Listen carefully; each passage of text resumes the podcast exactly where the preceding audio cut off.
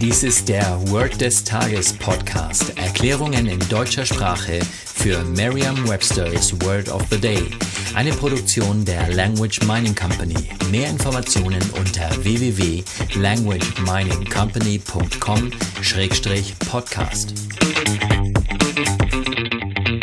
Das heutige Word des Tages ist immerse, geschrieben I-M-M-E-R-S-E. -E. Eine englische Definition ist to put something in a liquid so that all parts are completely covered. Eine Übersetzung ins Deutsche ist so viel wie eintauchen oder tränken. Hier ein Beispielsatz. Immerse the fabric completely in the dye. Tauchen Sie den Stoff vollständig in den Farbstoff ein.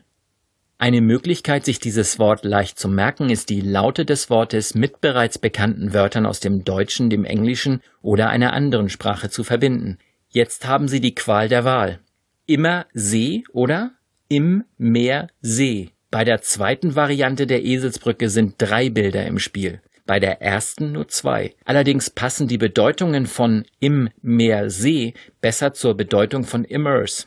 Stellen Sie sich vor, wie Sie immer den Stoff vollständig im See eintauchen oder wie Sie den Stoff im Meer und See eintauchen. Natürlich je nachdem, für welche Eselsbrücke Sie sich entschieden haben. Sagen Sie jetzt noch einmal den Beispielsatz. Immerse the fabric completely in the dye.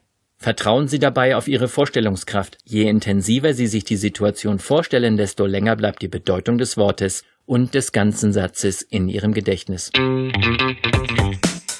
Das war Word des Tages mit Carsten Peters von der Language Mining Company.